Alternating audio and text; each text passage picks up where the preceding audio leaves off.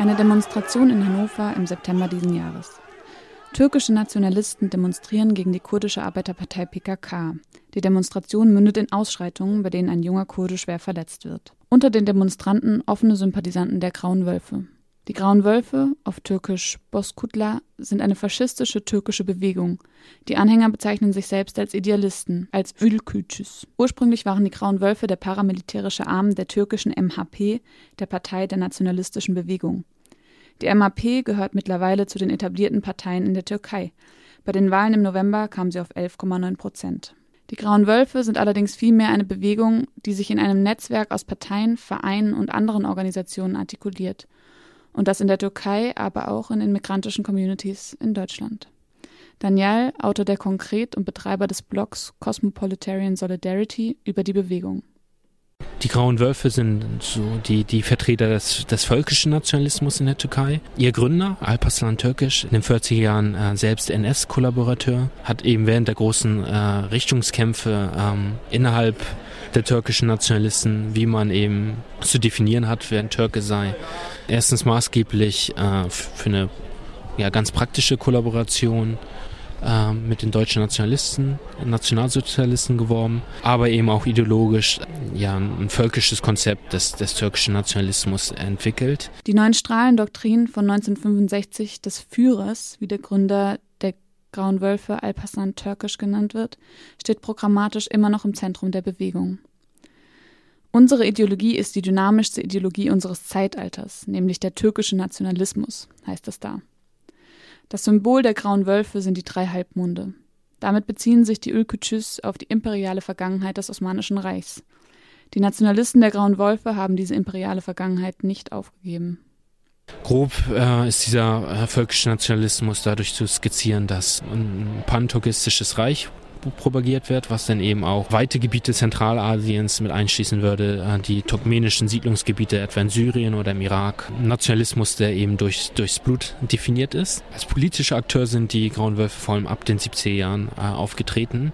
Die politische Kraft etwa hinter den äh, Pogromen gegen die Aleviten ab 78 äh, war die Bewegung der Grauen Wölfe. In Marasch etwa äh, das, das schwerwiegendste Pogrom 78 äh, wurde angeführt durch Agitatoren aus dieser Bewegung. Ab ab 1980, in den, in den Jahren vorher sind etwa, ja, die Zahlen schwanken zwischen 5000 und 8000 äh, Menschen ermordet worden während politischer Konflikte in der Türkei. Sehr viele durch graue Wölfe, Linke, Aleviten, andere. Ab 1980 äh, wurden die grauen Wölfe eben auch kriminalisiert durch das äh, Militärregime. Sie konnten sich dann vor allem in den, in den frühen 90ern wieder äh, reorganisieren.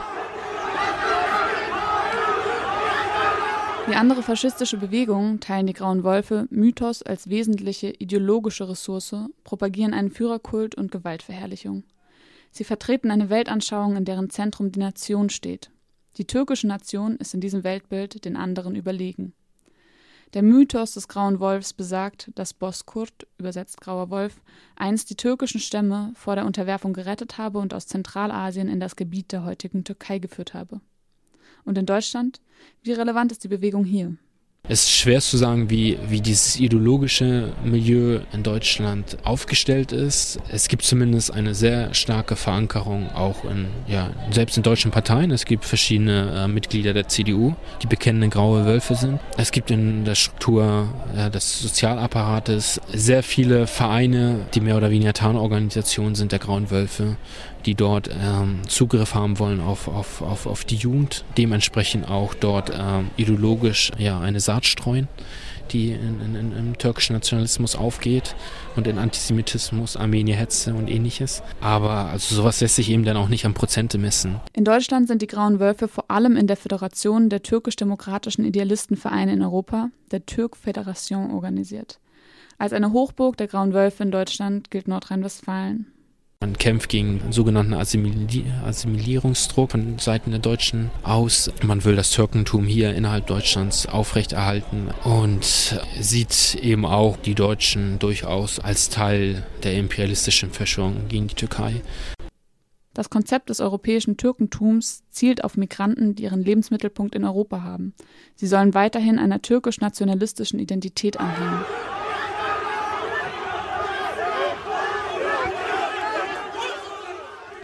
Wie politisch relevant sind die Grauen Wölfe aktuell in der Türkei?